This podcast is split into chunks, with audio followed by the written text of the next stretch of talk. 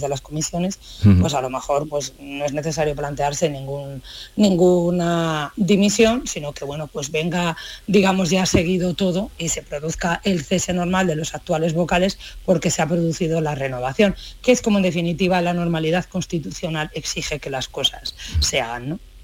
María Jesús del Barco, magistrada jueza de primera instancia y presidenta de la Asociación Profesional de la Magistratura, gracias por estar con nosotros. Un saludo desde Andalucía y buenos días. Buenos días, hasta luego. Adiós.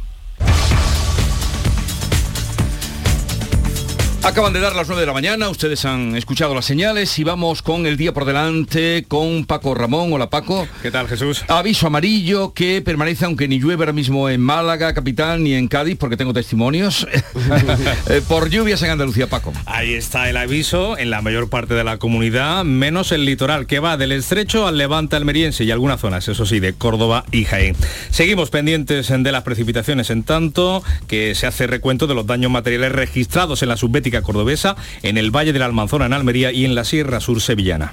Sevilla adelanta la fiesta nacional del 12 de octubre. Pues la capital andaluza va a coger este mediodía el izado de la bandera y un homenaje a los que dieron su vida por España, un desfile presidido por el teniente general jefe de la Fuerza Terrestre, José Rodríguez García.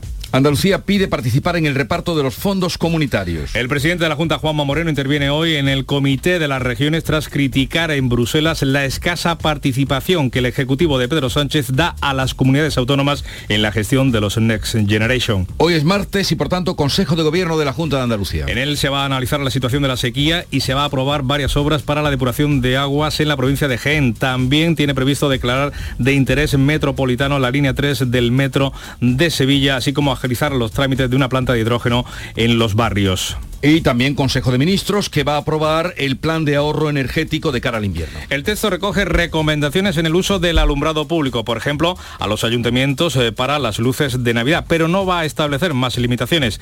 Además, va a informar a los consumidores del consumo medio en su entorno. Para ello, se va a utilizar el código postal. Y el G7, los grandes del mundo, están con Ucrania. Las siete economías más desarrolladas eh, del globo se van a ver con el presidente ucraniano, con Zelensky, tras la oleada de ataques rusos que ha seguido a la voladura del puente de Crimea. Estados Unidos ya ha dicho y ha comprometido más ayuda militar. 9, 2 minutos de la mañana, continuamos con Patricia Godino, Pepe Landi, José María de Loma. Estábamos escuchando a María Jesús del Barco. Eh, no sé, alguna conclusión después de oír a la magistrada que dice que, bueno, que el relevo puede ser automático, podría ser automático, pero que lo que procede aquí es renovar de una vez ya eh, el Consejo General del Poder Judicial y que si eh, se ponen de acuerdo, ese sería rápido. Cambiar la ley llevaría ya otro asunto y, que no se metan las elecciones de promedio. Tampoco la he visto yo demasiado optimista, ¿eh? Yo creo ha hecho un análisis, bueno, se han reunido y tal, esperemos, esperemos, pero que tampoco la he visto yo con, con mucha certeza. Eso lo acaba de decir, ojalá.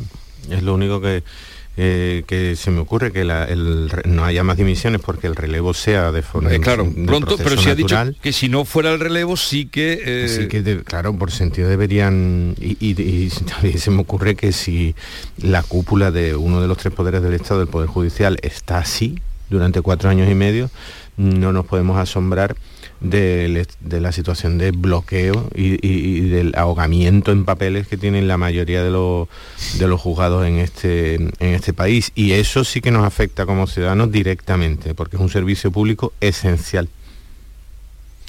Ha estado muy bien cuando le has preguntado por las dimisiones y ha dicho que si se va el capitán no, se sabe muy bien qué hace ahí el resto, ¿no? Claro, está, está pidiendo hechos, ¿no? Y que, que se secunde un poco la actitud del ESMES.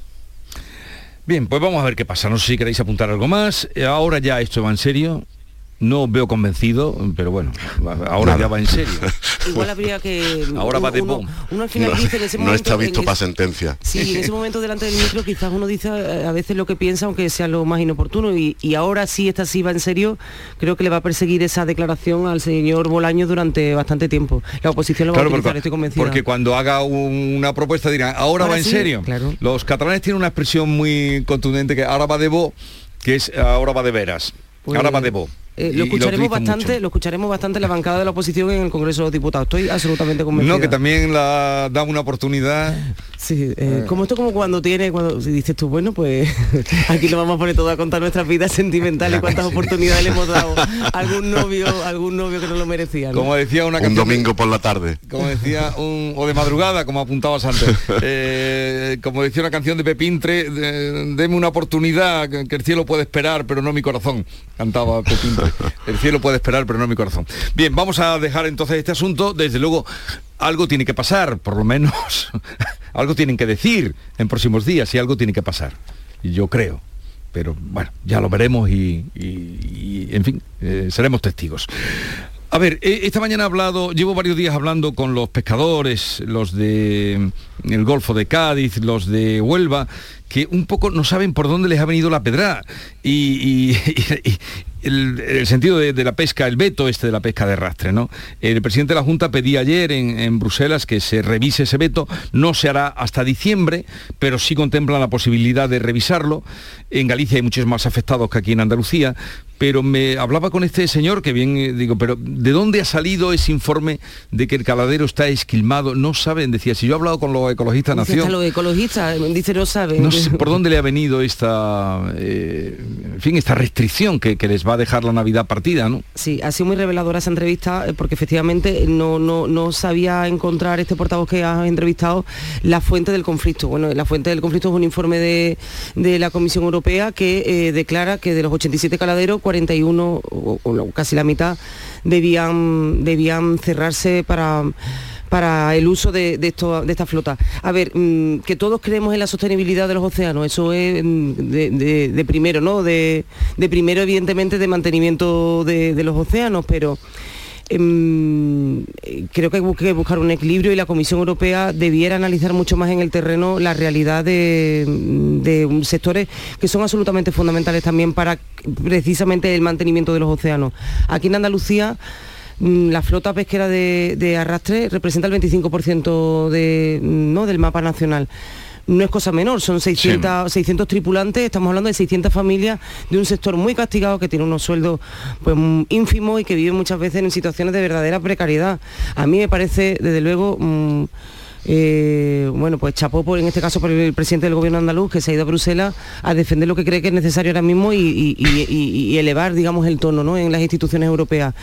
Em, pero eh, con el tema de la pesca siempre estamos igual. Es decir, cuando no es porque se ha cerrado el caladero de, de Marruecos, porque se ha cerrado el de Mauritania, cuando no es porque... Y es un sector que depende ahora mismo eh, de la decisión que toman, y esto eh, a veces queda como muy cari- caricaturesco, ¿no? Pero un señor mm, con corbata en Bruselas que no tiene ni idea dónde está Barbate. ¿sabes? No tiene ni idea eh, la miseria que hay en Barbate y lo necesario que es que esos barcos salgan de puerto. Entonces, eh, a veces falta a estos grandes señores de, de la Comisión Europea, que yo soy una gran defensora de las instituciones Sí. europeas y de toda la ayuda que ha significado para el progreso también de, sobre todo de la sociedad andaluza y de, y de España en general, pero creo que a veces falta eh, representantes que sepan ponerle un poquito de más piel a estos asuntos. Por eso es tan importante, Jesús, y ya termino, y le doy paso a mis compañeros, que eh, interioricemos y, y traigamos mm, para, para- más para el debate diario de nuestras vidas todo lo que ocurre en Bruselas. Es absolutamente necesario traducir todo eso que pasa allí, todos esos Sí. informes, todas esas decisiones a nuestro día a día, porque nos condicionan la vida, ¿no? Y estas familias, 600 familias en Andalucía que, que dependen de la pesca de arrastre, vamos. Y son, son 600 que son in- infinitamente menos que hace unos pocos años Bueno, porque la- la- el sector de la pesca está viviendo un, bueno, un, un desmantelamiento brutal mm, al que no atendemos habitualmente salvo en, en casos de conflicto de aguas internacionales que suelen ser con, con Marruecos, con Mauritania, con la Unión Europea, pero estas 600 familias hace unos años eran miles de, familias, ahora quedan 600, en muchos casos además un sector muy precarizado, en el que eh, incluso hay un, porcentaje de trabajadores inmigrantes muy alto, porque mm, los españoles mm, ni podemos ni, queremos ni sabemos ya vivir vivir de la pesca. Pero mm, yendo intentando ir al meollo de la situación lo que he hecho en falta es una un dato transparente, un, informe claro con una autoría mm, determinada y concreta para saber a qué situación nos enfrentamos, pues me recuerda también cuando hubo una limitación durante creo que cuatro años de la pesca del atún de almadraba. Eh, y, bueno, los pescadores de Almadraba decían, pero bueno, pero ¿cómo nos pueden acusar de estar mm, vaciando y esquilmando el mar de atún rojo o, bueno, atún blanco por aquí no pasa tanto, pero, pero de, atún rojo sí, nosotros lo que practicamos es una pesca artesanal, manual, como no podemos, no podemos matar 500 atunes a, la vez y, mm, fastidiar su reproducción y su ciclo evolutivo porque, porque no podemos hacer eso con las manos y, les decían desde Bruselas, bueno, pero es que hay gente que utiliza torpedos y utiliza mm, barcos con explosivos para... Mm. Eh, bueno, claro, pero por, porque usted quien los utilice, ¿no? efectivamente, porque en el norte de no sé qué banco canadiense alguien esté haciendo esa barbaridad con helicópteros y con explosivos, no venga usted a fastidiar eh, un, proceso absolutamente respetuoso con la naturaleza. Pues aquí me, da la sensación de que aquí pasa algo parecido. Alguien está esquilmando en algún, en algún sitio eh, la mitad de los bancos de pesca de, arrastre y van a pagar puestos por justos por pecadores. Y no tenemos una fuente eh, científica, académica, más o menos eh, neutral o, mm, objetiva que nos diga, mm, está pasando esto, quedan mm, tantos millones de ejemplares en tales zonas y en estas no. Ese dato eh, no lo tenemos. Y entonces, bueno, está muy bien que, el presidente vaya a buscarse allí las papas, en este caso las papas con, jureles y las papas con no, y, se ponga a discutir con don Simonas Satunas y don Virginius Sinkevicius, que he apuntado esta mañana los nombres, parecen jugadores de baloncesto de Lituania. lo que pasa es que con el comisario no se pudo ver porque, porque ha tenido un accidente. Sí, operado de mm. urgencia. Sí, sí. Vio a su jefe de gabinete, creo. Eh, no me resisto. Es eh. fundamental, claro, que, se, que se negocie y, decía también Patricia que se descentralice. Me parece que sin necesidad de que sea el ministerio y el gobierno central, sino que, sea la, administración andaluza la que directamente intente negociar y aclarar una situación que afecta a muchas familias.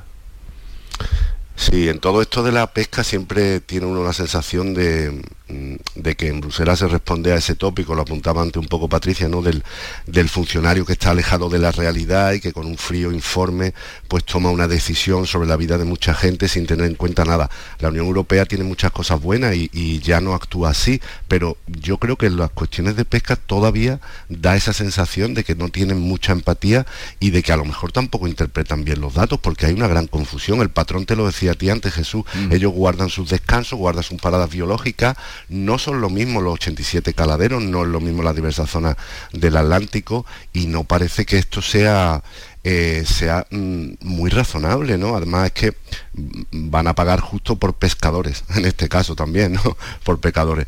Es decir, y nos van a dejar sin gambas y sin mariscos en Navidad, es que no, se ponen un poco en la, en la tesitura de cómo dañan la economía de esa familia y afortunadamente en Andalucía no tanto, pero en otras partes como Galicia mucho más. ¿no? y no está nada claro los informes ni los datos. Hay que hacer una política sostenible y, ecologista y ecológica, pero desde luego ahí no están muy claras las causas ni los datos. Mm. Bueno, seguimos con Patricia Godino, Pepe Landi, José María de Loma, hacemos una pausa y continuamos. La mañana de Andalucía con Jesús Vigorra. Sabemos que tienes muchos planes y sueños por cumplir y en Cofidis queremos estar a tu lado. No esperes más y hazlos realidad antes de que las condiciones del mercado empeoren, suponiendo un mayor esfuerzo para ti. Sea cual sea tu proyecto, el momento es ahora. Llámanos al 900 84 12 15 o entra en cofidis.es para más información. Cofidis, cuenta con nosotros. Hay muchas formas de emocionar. A veces es algo tan grande como una obra de arte. Otras es tan breve como un silencio. Sí. Hay muchas maneras de emocionarte, como las que te harán sentir la increíble silueta subcoupe del Audi Q3 Sportback o la increíble deportividad del Audi Q5 Sportback, porque si buscas nuevas emociones, las encuentras. Disfruta sin esperas de las unidades disponibles. Red de concesionarios Audi. En Cofidis puedes solicitar hasta 60.000 euros sin cambiar de banco. Llámanos al 900 84 12 15 o entra en cofidis.es para más información. Cofidis, cuenta con nosotros. Canal Sur Radio. Atención, esta semana en la rebaja sin IVA de Muebles en Rey, especial salones. Todos los salones, mesas y sillas rebajados sin IVA. Y con transporte y montaje gratis, solo esta semana en la rebaja sin IVA de Muebles en Rey. En Sevilla, Polígono El Manchón, Tomares, frente a Hipercor al Jarafe. Viajecito, city break, mini vacaciones, escapada. O mejor, acabar con el síndrome postvacacional. Tú llámale como quieras, pero este otoño, escápate desde 29,99 euros con Vueling. Compra hasta el 16 de octubre y vuela hasta marzo 2023. Más información en vueling.com. Disponibilidad limitada. Autorreparaciones Sánchez. Si tienes algún problema con tu dirección asistida, caja de cambios, grupo diferencial, transfer, turbos o filtros de partículas, acude a tu taller de confianza en la Puebla del Río. Somos grandes profesionales de nuestro sector. No lo dudes. Ven a Autorreparaciones Sánchez. Teléfono 661 004 067. Andalucía registra exportaciones en récord. Para seguir creciendo, no te pierdas Estenda Global, el mayor encuentro sobre comercio exterior de Andalucía que se celebra los días 16 y 17 de noviembre en Málaga. Inscríbete en www.estendaglobal.es. Impulsa tu empresa en el mundo. Andalucía se mueve con Europa. Unión Europea, Junta de Andalucía. Nueva ley de pensiones. ¿Puede ser que mi pensión pierda poder adquisitivo con el tiempo? Con la reforma de la ley, las pensiones se actualizan cada año al mismo nivel del IPC. Es una de las aportaciones más valiosas de esta nueva ley, que garantiza el poder adquisitivo de las pensiones en el futuro. Ministerio de Inclusión, Seguridad Social y Migraciones, Gobierno de España. ¿Qué pasa, Eva? Me he enterado que vas a jugar a mi día de la once. Espero que me elijas a mí el día de tu boda. Fue mítico con el buffet de quesos del mundo, los bailes en tacataca de la tía Agustina. No me compares el día de tu boda con otros días como el de tu primer beso o el de tu comunión. Venga, Eva, elígeme. Tus fechas más especiales quieren hacerte ganar mi día de la once. Por solo un euro puedes ganar miles de premios. Elige bien porque uno de cada cinco toca. A todos los que jugáis a la 11, bien jugado. Juega responsablemente y solo si eres mayor de edad.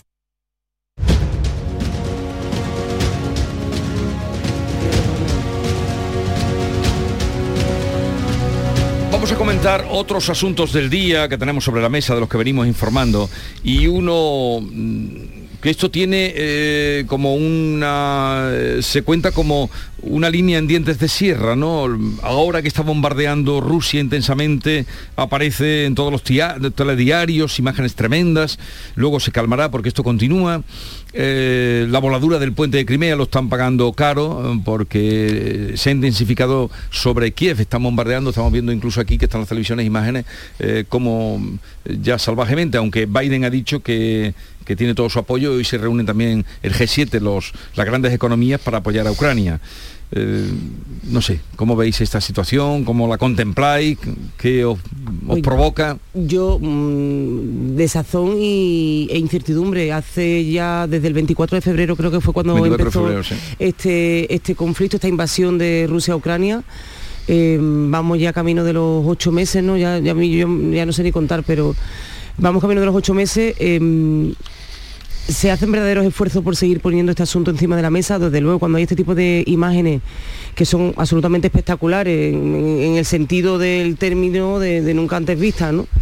Como, como, la de la voladura del puente de Crimea, que era la unión de la, unión de ese territorio anexionado eh, salvajemente por parte de Rusia, pues mm, te da la impresión de que esto va, de que sigue siendo para largo y que tiene consecuencias directas lógicamente en la población civil de ambos territorios sobre todo de Ucrania, pero también en el día a día de, la población civil de Rusia. Recordemos que hace una semana estábamos hablando aquí de esa eh, llamada eh, obligada a la incorporación al ejército ruso de chavales, bueno, que no tienen, que no habían cogido un fusil en su vida, ni un fusil, ni una escopeta, ni tenían ni idea ni lo que es un, arma, ¿no? Entonces, se hacen verdaderos esfuerzos por parte de las instituciones europeas, por parte de, mm, del, bueno, pues del escenario internacional de seguir poniendo este tema encima de la mesa, pero aquí por lo menos yo creo que la población civil española mm, nada más lo recordamos cuando nos toca el bolsillo y cuando nos recuerdan que esta subida desaforada de los precios de la energía se debe a un conflicto que ocurre en las puertas de Europa, en nuestro territorio, pero que seguimos viendo muy lejos. Yo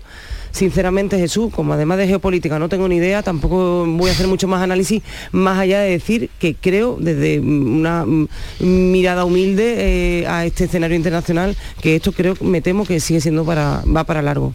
Mm, no, no sé si, si, habían pasado una o dos semanas de, la primera eh, de la invasión, del inicio de la invasión de, por parte de Rusia, del ejército de, de Putin y un periódico británico a cuyo no sé a qué redactor habría que felicitar mm, porque entonces se hablaba de que iba a ser una incursión de semanas que ojalá durase esto y, no sé qué periódico británico publicó esto va para largo va a ser una guerra de años.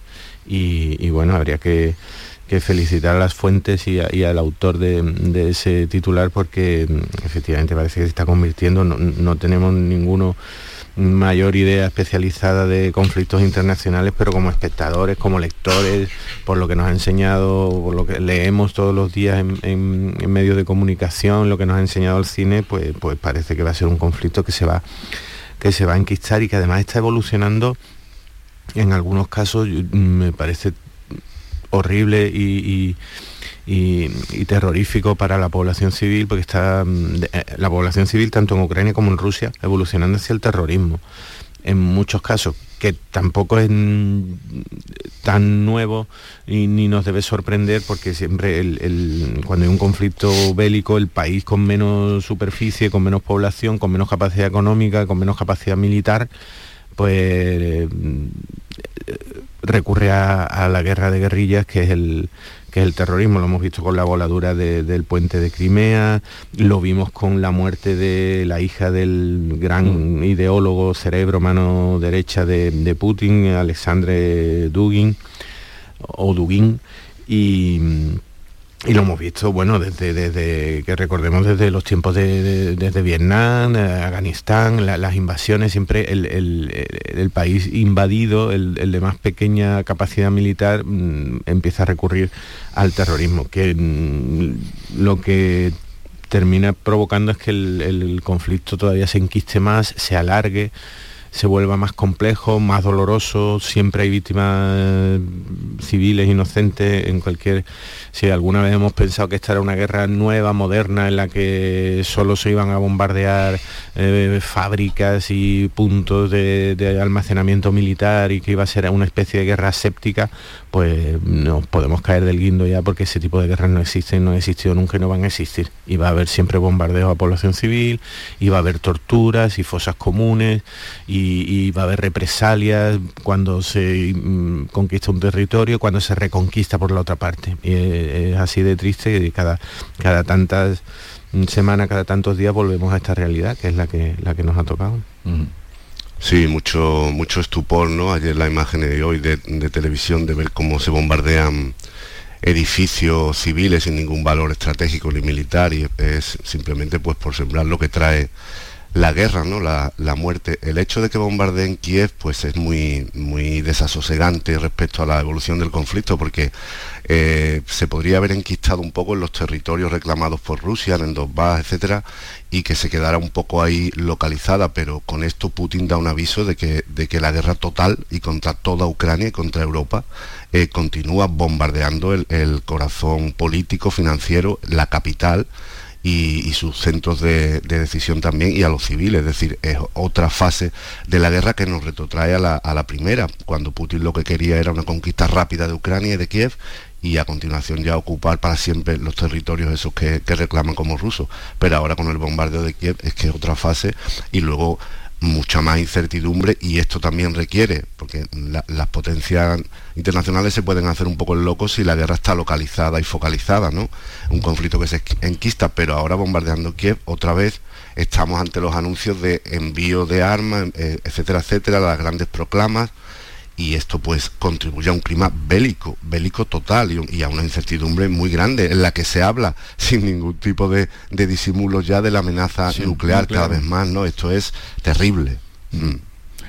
Bueno, eh, pues veremos eh, hasta dónde hasta dónde llega esta, esta guerra y eso, la amenaza de, la energía nuclear que ya se está hablando como si, como si tal cosa. el gobierno catalán Em, el, hecho catalán, el conflicto catalán, Aragonés busca apoyos para su gobierno. ¿Creéis que el PSOE parece que quisiera, eh, Junqueras, lo último es que Junqueras quisiera aislar al, al PSC, pero será muy difícil con, eh, para formar gobierno y sacar adelante presupuestos. Le ha dicho que prorrogue los presupuestos aragones y no necesitar así los votos del PSOE, que serían también una moneda de cambio para los presupuestos generales del Estado, ¿no?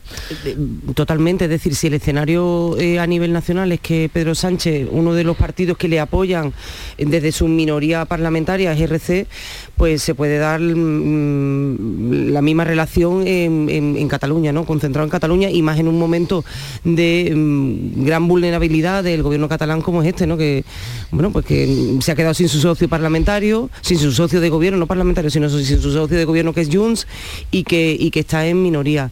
A ver, desde el punto de vista, yo creo que de, lo que ha demostrado hasta ahora el señor Salvadorilla, yo creo que lo que diferencia a Salvadorilla a lo mejor de otros líderes catalanes es que creo que tiene poca ansia de, ocupar eh, eh, el poder y que prefiere ahora mismo normalizar la situación en Cataluña, eh, apoyar a RC en el gobierno, que esos presupuestos salgan adelante y que desde la Generalitat de Cataluña se den respuesta a las necesidades de los catalanes, que hace muchos años, hace muchos años que el gobierno catalán tiene absolutamente mm, desvirtuado lo que es lo prioritario, lo que es lo urgente y lo que es lo absolutamente accesorio. Entonces yo creo, y, prácticamente yo creo que lo doy por hecho, o se da por hecho, que PSC va a apoyar a, RC en esto no entrar en el gobierno, pero sí mm, un apoyo ferro desde fuera. Hasta ahora los fichajes que está haciendo Junts, desde luego, perdón, Junts RC, el señor Aragonés, es como fichar a lo mejor de cada casa para intentar eh, escenificar la, mm, bueno, pues pues todas las caras que tiene Cataluña en este momento, ¿no? Ha recogido a gente que venía de, la órbita de, Podemos, la de la gente que venía de la órbita de PST, digo los distintos cargos que está fichando hasta ahora, una vez que los de Junts han salido del gobierno. Dicho esto, en cualquier caso, esto va a ser interino. Es decir, dentro de un año y medio, año y poco, habrá elecciones de nuevo y volveremos a ver qué arrojan las urnas. Y yo creo que la sociedad catalana, Jesús, se ha dado cuenta bueno, pues que vivían un sueño absolutamente real y que mm, los dirigentes del proceso le llevaron a, un escenario que, pues era absolutamente... que José María de Loma creía que Joaquín Nadal estaba muerto. Como mucha gente, ¿no? con mucha gente, sí. Parafraseando aquello. Que nos perdone Joaquín Nadal, que es una... Sí, está, está vivo y Dios lo guarde muchos años. exactamente. que estaba retirado y no se hablaba de él, como pasa cuando se sale gente del foco, Lo digo por tu artículo de ayer, Ardor Patriótico. Eh, sí, en la columna... Eso es, en la columna lo que quería decir un poco era que que Joaquín Nadal, después de que fue un gran alcalde de Girona durante muchísimos años y además fue candidato y, rebotado y, y fue candidato de los socialistas a la Generalitat y, ocupó grandes cargos en, en Cataluña y después de muchísimos años sin que se supiera de él, resulta que se había ido del PSC, que se había vuelto soberanista y que ahora lo reclaman para el gobierno, ¿no? Entonces, parafraseando un poco aquella máxima del periodismo, de que el periodismo es decirle a la gente que ser no sé qué ha muerto, a gente que no sabía que ser no sé qué estaba vivo, pues yo digo un poco eso, ¿no? Que, en tono de broma, que nos habíamos olvidado de él como de tanta gente y ahora Aragonés la rescata. Aragonés tiene una gran debilidad, tiene treinta y pocos escaños, los mismos que el PSC. Lo que pasa es que yo creo que ella inteligentemente por ahora, 30 y pocos creo, ¿no? 33. yo creo que son 33. Y, creo que o menos, por el 33 lo mismo que el Sí, y ya tiene 33. y ya tiene 33 pero ella no quiere entrar ahora a lo mejor en el gobierno, primero porque se puede interpretar como que le da que le da oxígeno, aunque también le daría más transversalidad y representatividad al gobierno catalán, porque el PSC fue el que ganó las elecciones, fue el primero. Eh, pero también es verdad que ella puede pensar que ya que es un clima de inestabilidad y que ya mismo va a haber eh, elecciones seguramente, o puede haberlas, ¿no? Lo bueno de todo esto quizás sea que, que el independentismo ya no sea monolítico y eso le conviene a los constitucionalistas y también que la parte más montaraz, que es la de Junts, pues esté en la oposición y no esté viviendo el presupuesto ni influyendo ni alentando eh, posiciones golpistas, porque Aragonés se ha vuelto mucho más posibilista, se ha vuelto mucho más partidario, no ya partidario de la unilateralidad. De todas maneras, el cacao es inmenso, porque ahora llaman también traidor a Junquera, incluso desde algunos sectores. O sea, a ver cómo acaban, a ver cómo acaban. Eh, me recuerda un poco. Mm, eh, es como si estuviéramos volviendo a hablar de, mm, los relevos en el Consejo General del Poder Judicial porque no tenemos absolutamente ningún motivo para ser optimistas, ninguno, no tenemos ningún, ninguna base racional para la esperanza y sin embargo pues estamos, no sé si casi en la obligación de serlo, porque eh, la ruptura del gobierno ha supuesto la ruptura también de la única posibilidad matemática de mayoría del, del independentismo, del, del frentismo que, que, suponían los que querían aplicar en la independencia de Cataluña o un, proyecto de independencia de Cataluña de forma mm, unilateral. Ahora cualquier mm, otra combinación matemática implica, por ejemplo, para aprobar unos presupuestos, que es el primer, uno de los primeros compromisos que tienen, o para cualquier gestión diaria mm, que parece, por lo menos visto desde aquí, bastante abandonada en Cataluña, eh, es necesaria la participación, la colaboración mm, esporádica, efímera, puntual, lo que queramos, de formaciones políticas que no son independentistas, que no son mm. segregacionistas, que no son rupturistas, como podía ser el, eh, el PSC, como podía ser eh, en Comú Podem, bueno, por no hablar del pequeño reducto de, partidos conservadores que, que quedan en el Parlamento.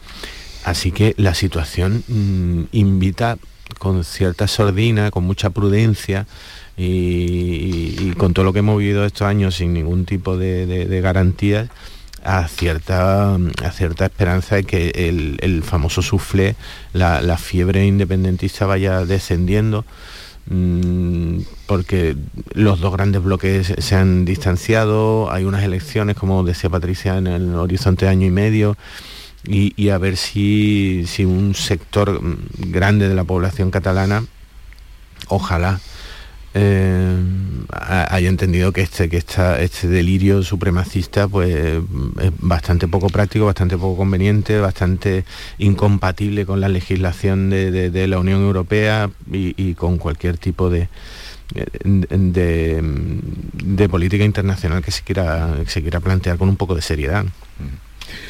Bueno, vamos a despedirnos sin ante un recuerdo a, cómo se está expandiendo eh, la revolución del velo, que le llaman ya. En Marruecos han empezado ya mujeres marroquíes a cortarse también el pelo como señal de movilización por los derechos y por la libertad. Hay una fotografía de una actriz conocida hoy eh, que en, Le Matan de Marruecos que aparece cortándose el pelo, o sea que... ¿No tienes la impresión, Jesús, cuando ves estas imágenes, que estamos como en una primavera árabe? ¿Te acuerdas que, fueron, fueron saltando de un país a otro, ¿no? Y lo estuvimos contando desde Occidente, desde esta parte del mundo. Y yo creo que o, ese es el deseo, seguramente como mujer también, ¿no?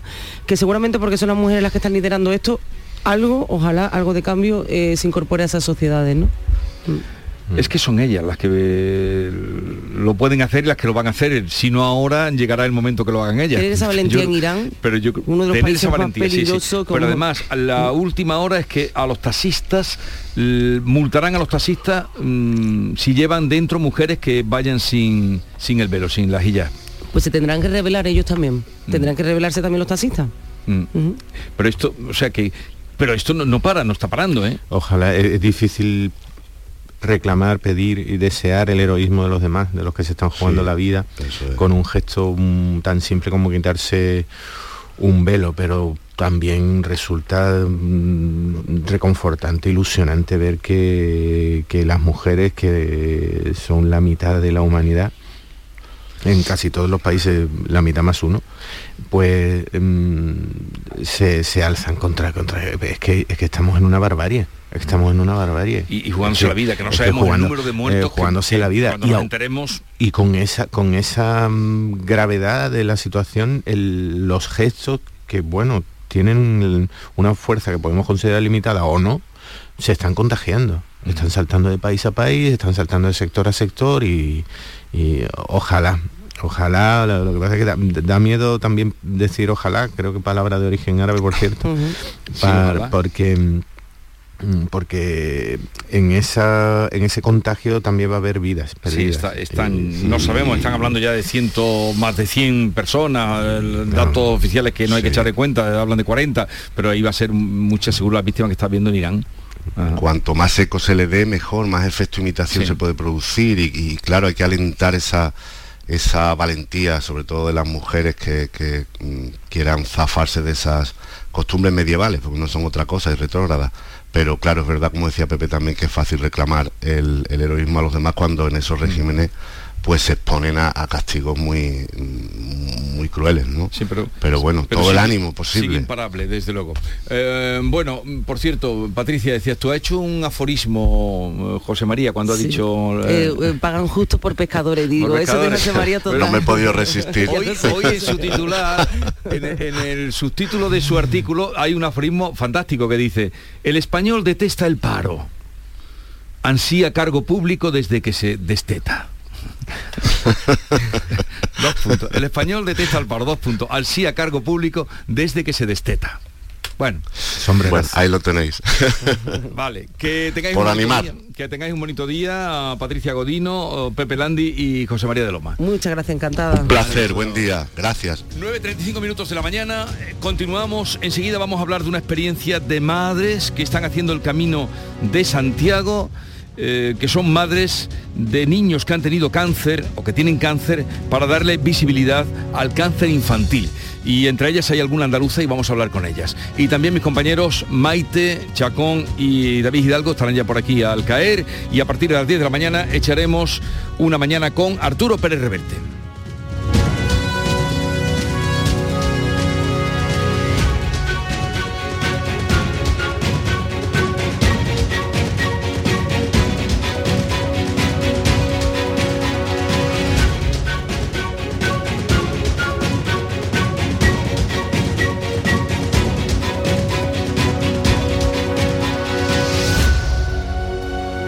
Esta es La mañana de Andalucía con Jesús Vigorra.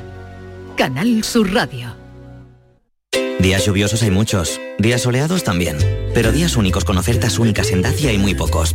Por eso, aprovecha ahora nuestros días únicos Dacia con ofertas especiales únicamente del 17 al 22 de octubre y estrena ya tu Dacia. Reserva tu cita en dacia.es. Descúbrelo en la red Dacia de Andalucía. En Vitalden queremos saber qué hay detrás de tu sonrisa, porque si vienes a nuestras clínicas hay un 20% de descuento en implantología, pero para nuestros pacientes hay mucho más. La confianza. Vine con mi madre a Vitalden hace 30 años y ahora venimos toda la familia. Pide cita en el 900-101-001 y ven a Vitalden. El campo andaluz necesitaba un paso adelante. Por ello, hemos sembrado millones de datos, regados con inteligencia artificial para hacer posible... Siembra, la nueva plataforma colectiva por inteligencia artificial de asistencia a la planificación de cultivos para su comercialización. Toda la información para acertar y cultivar la solución más rentable. Junta de Andalucía.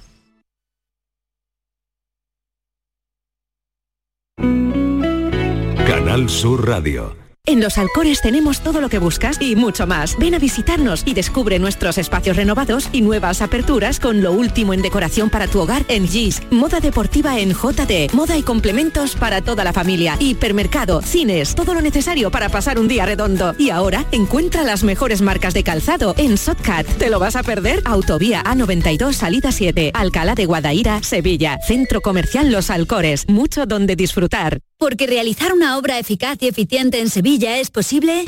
Revesan. Contamos y trabajamos con arquitectos, administradores de fincas y para particulares, llevando a cabo sus proyectos con la calidad y seriedad que nos caracteriza. Contáctenos en revesan.es. Revesan, transformando Sevilla. Prepárate para un cierre de temporada de lujo y colabora con una buena causa. Plaza de Toros de Sevilla, miércoles 12 de octubre a las 5 y media de la tarde. Festival Taurino a beneficio de la Bolsa de Caridad de la Hermandad del Gran Poder con las mejores ganaderías para Diego Urdiales, Manzanares, Daniel Luque, Juan Ortega, Pablo Aguado, Diego Bastos y Marco Pérez. Una cita histórica a la que no puedes faltar. El toreo es solidario. Organiza Empresa Bajés. Venta de localidades en las taquillas oficiales, en lamaestranza.es y en la Hermandad. Patrocina Caja Rural del Sur. ¿Te imaginas que vuelves a descubrir el sol? Repsol y Movistar se han unido para hacerlo realidad con Solar 360, una nueva forma de entender la energía solar de autoconsumo. Te acompañamos en la instalación y mantenimiento de tus paneles solares para que controles tu consumo y empieces a ahorrar. Pide tu presupuesto en solar360.es. Solar 360, la energía solar pensada para ti. Nueva ley de pensiones. ¿Qué gano yo por seguir trabajando más allá de mi edad de jubilación? Tienes dos opciones. La primera, por cada año extra que trabajes, la Seguridad Social te incentivará con entre 5.000 y 12.000 euros. Esta cantidad, multiplicada por los años trabajados, se te abonará en un solo pago al jubilarte. Ministerio de Inclusión, Seguridad Social y Migraciones. Gobierno de España. La tarde de Canal Sur Radio con Mariló Maldonado tiene las mejores historias y las más emocionantes. Un programa para disfrutar de la tarde, cercano, pendiente de la actualidad, con un café con humor. Te escucho en tu radio. La tarde de Canal Sur Radio con Mariló Maldonado. De lunes a viernes a las 3 de la tarde. Más Andalucía, más Canal Sur Radio.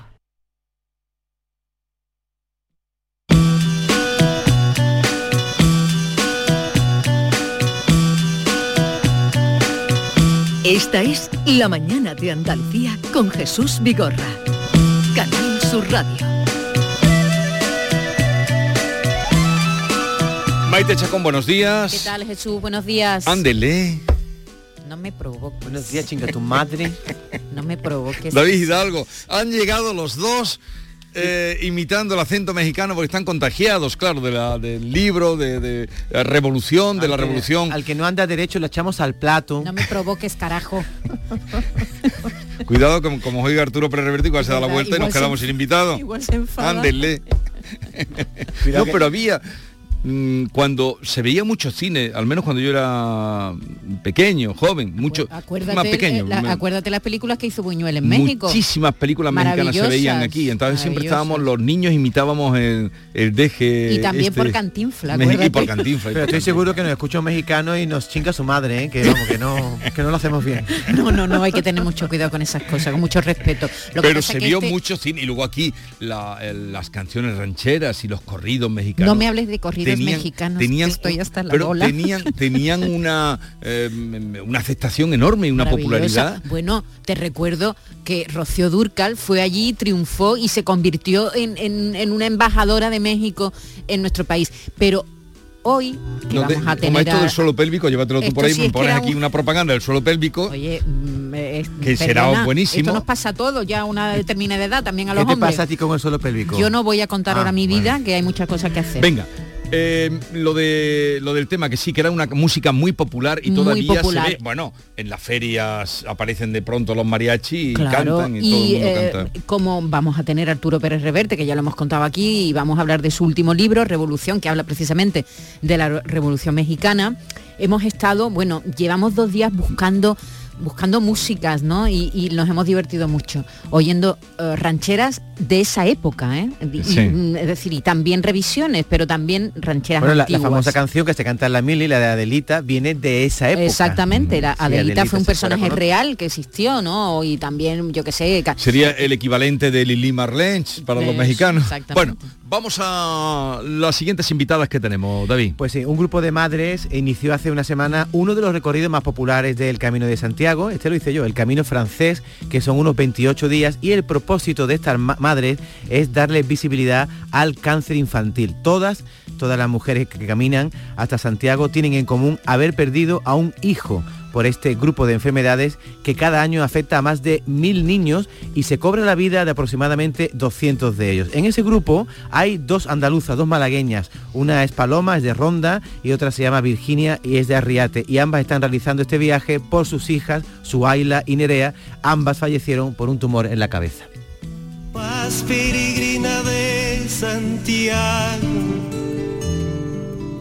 Luna viajera de paz, canto que vuela, veo tus ojos en el ocaso.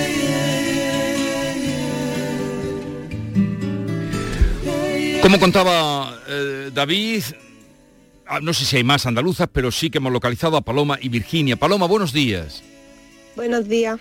¿dónde estáis ahora mismo? Pues no, ya hemos, el, camino lo terminamos el sábado y ya estamos aquí en nuestra Terminaste ciudad. el sábado pasado. ¿Y cómo ha sido la experiencia? Increíble. Aún no encontramos palabras para describir lo que hemos vivido. ¿Y cómo fue? Bueno, ¿cuántas madres ibais? Íbamos 14, mamá. ¿Cuántos días habéis estado Como- juntas y caminando? Hemos estado una semana, una semana. Hemos hecho la última pa- etapa del camino francés. Partimos desde Sarria y hasta Santiago.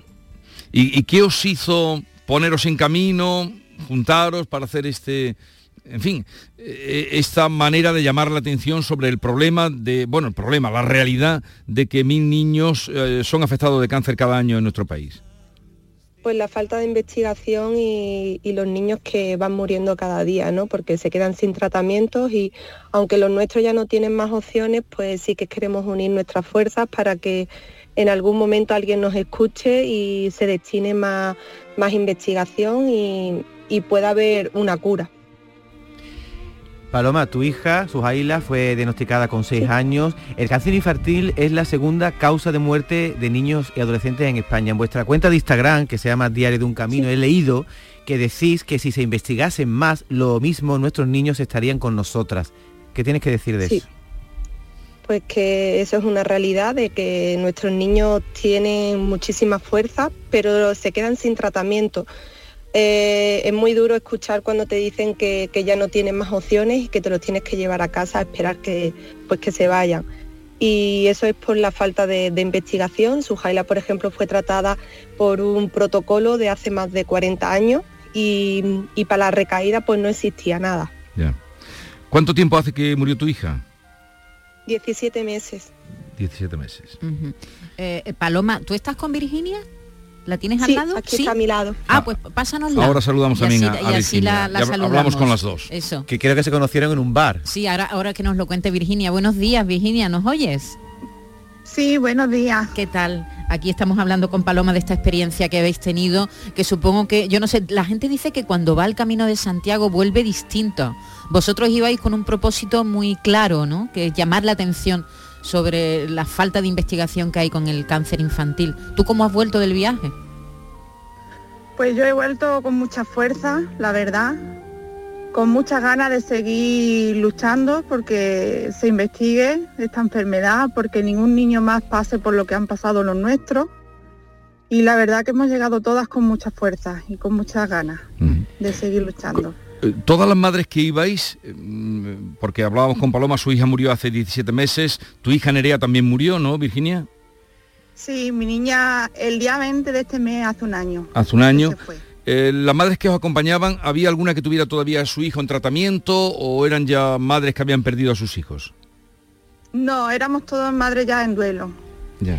Y Nerea, que mm, cuando va un grupo de personas al Camino de Santiago, ev- evidentemente se crean unos lazos, pero en este caso los lazos eran especiales porque todas os entendíais una a las otras, estabais pasando por lo mismo. En tu caso, Nerea, como dice, murió el pasado 20 de octubre y tenía solo dos añitos y nueve meses.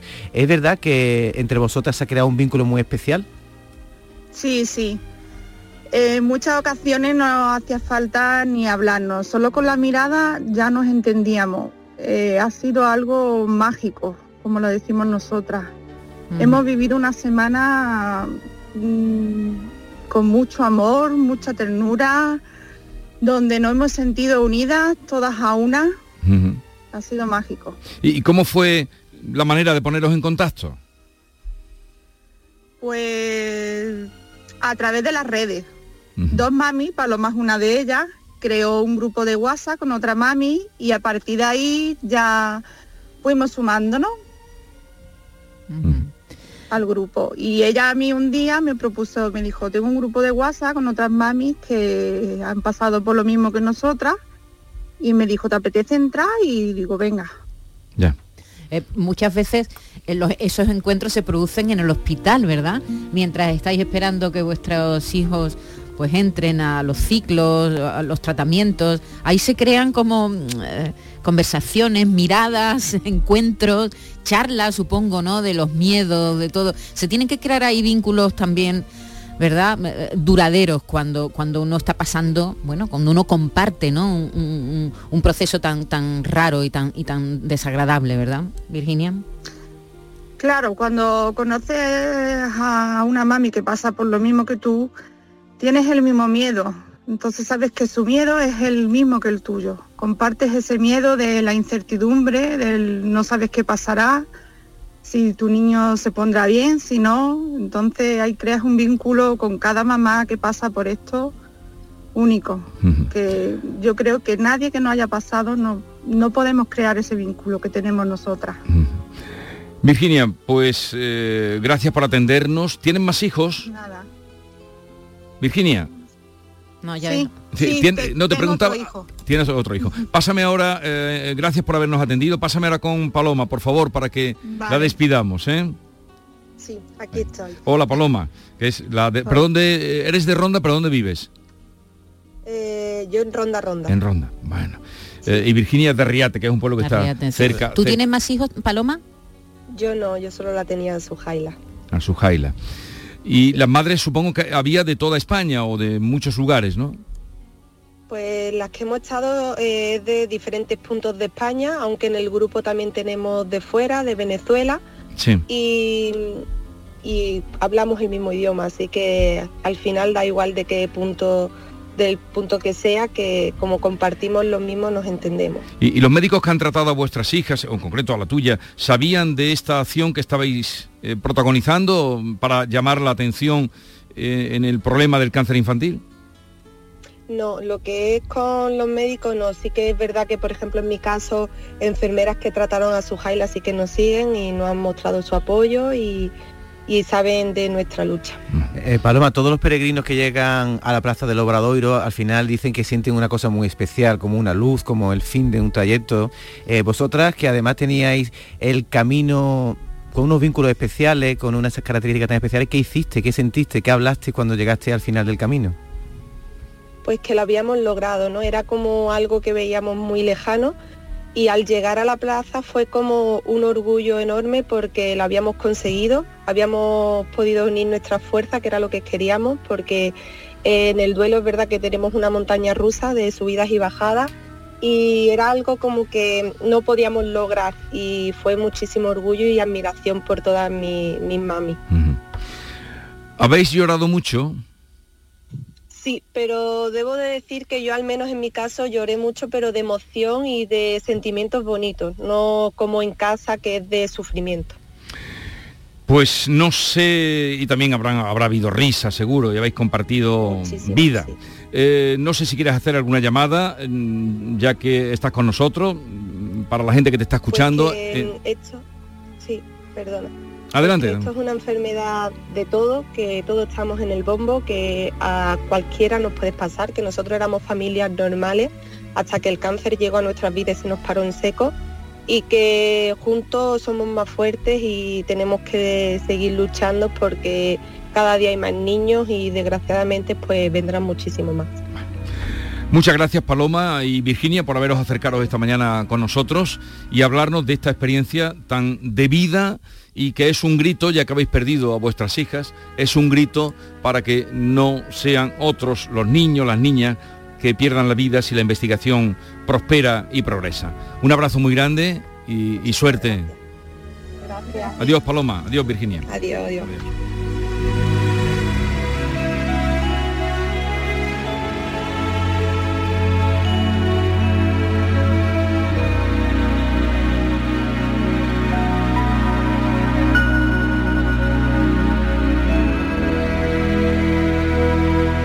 Esta es La mañana de Andalucía con Jesús Vigorra. Canal Sur Radio.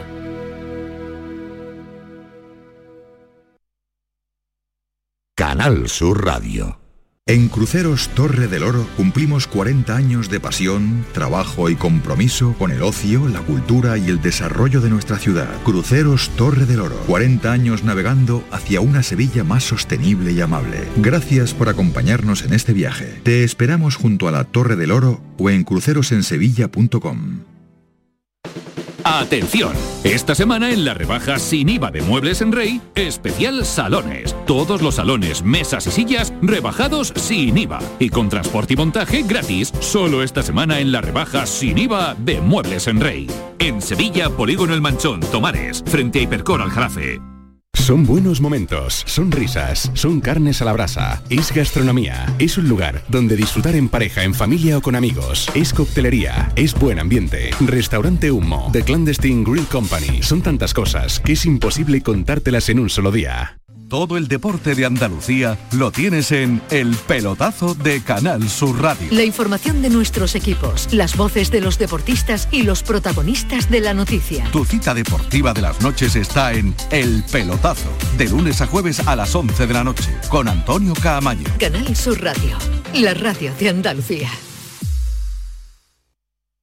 Esta es La mañana de Andalucía con Jesús Vigorra. Canal Sur Radio.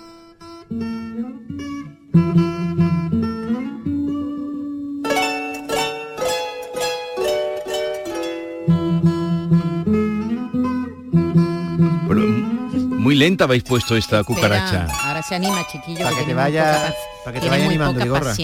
Voy a cantar un corrido que anden toditas las voces de una mujer de la tropa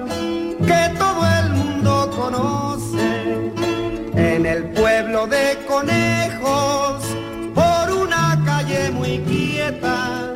Viene triste y derrotada Mira, esta es la banda sonora de una película que se llamó La Cucaracha, una película del año 1959, eh, interpretada por María Félix, eh, a la que a la guerrillera, era falso, ¿eh? la guerrillera le llaman La Cucaracha, que en realidad estaba dedicada esta canción a un, a un revolucionario también, sí, sí, ¿no? a Huerta, uno que por cierto sale en el libro de Arturo Pérez Sí. Reverte, uno que iba con Pancho Villa y después lo traicionó. Sí, que decía que bebía mucho coñac y fumaba marihuana y por eso se metían con él.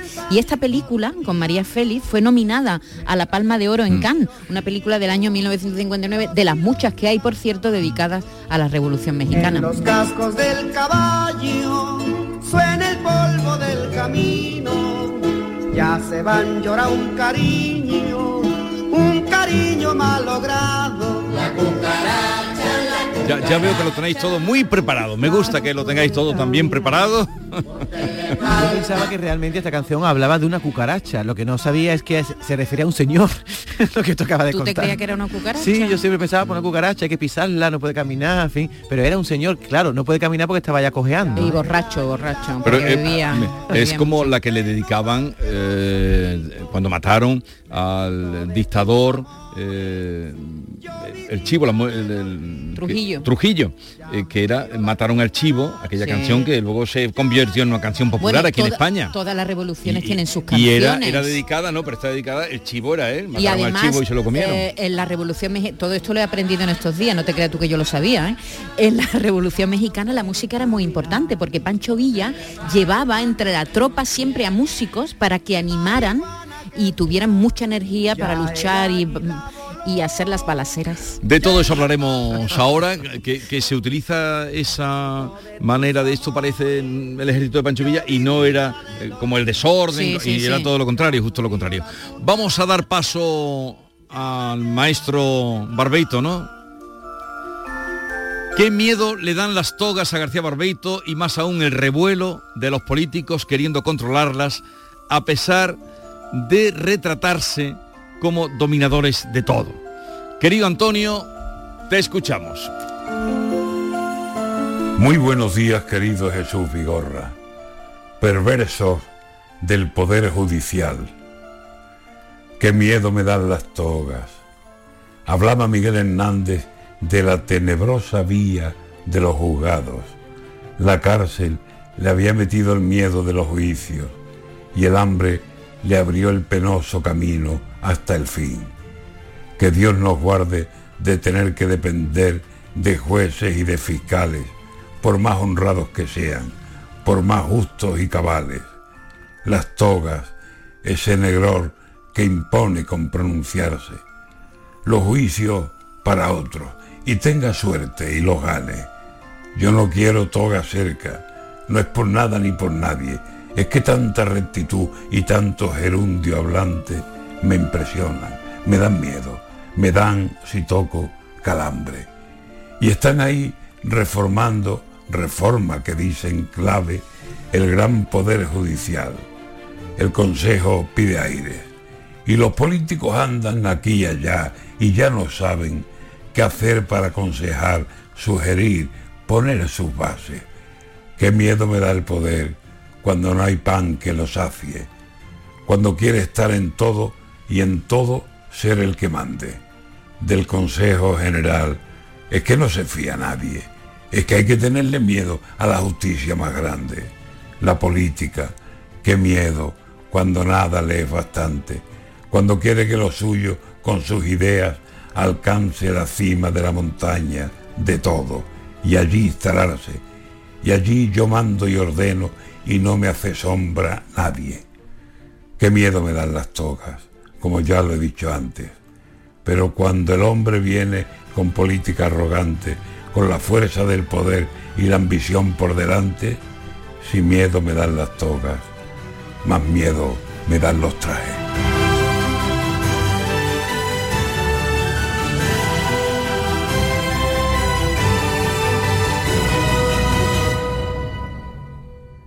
Sencilla, Sencilla, rápida, rápida, fácil de manejar. fácil de Así manejar. es la nueva app de Canal Sur Radio. Con todos los programas y audios destacados, los podcasts, emisiones en directo. Para que sigas conectado a nuestra programación y a los espacios que más te gustan y sigue. Cuando quieras, donde quieras. Descárgate ya nuestra app. Todo Canal Sur Radio, Radio Andalucía Información, Canal Fiesta, flamencoradio.com y Canal Sur Radio Música para ti. Cuando quieras, donde quieras. Más Andalucía, más Canal Sur Radio.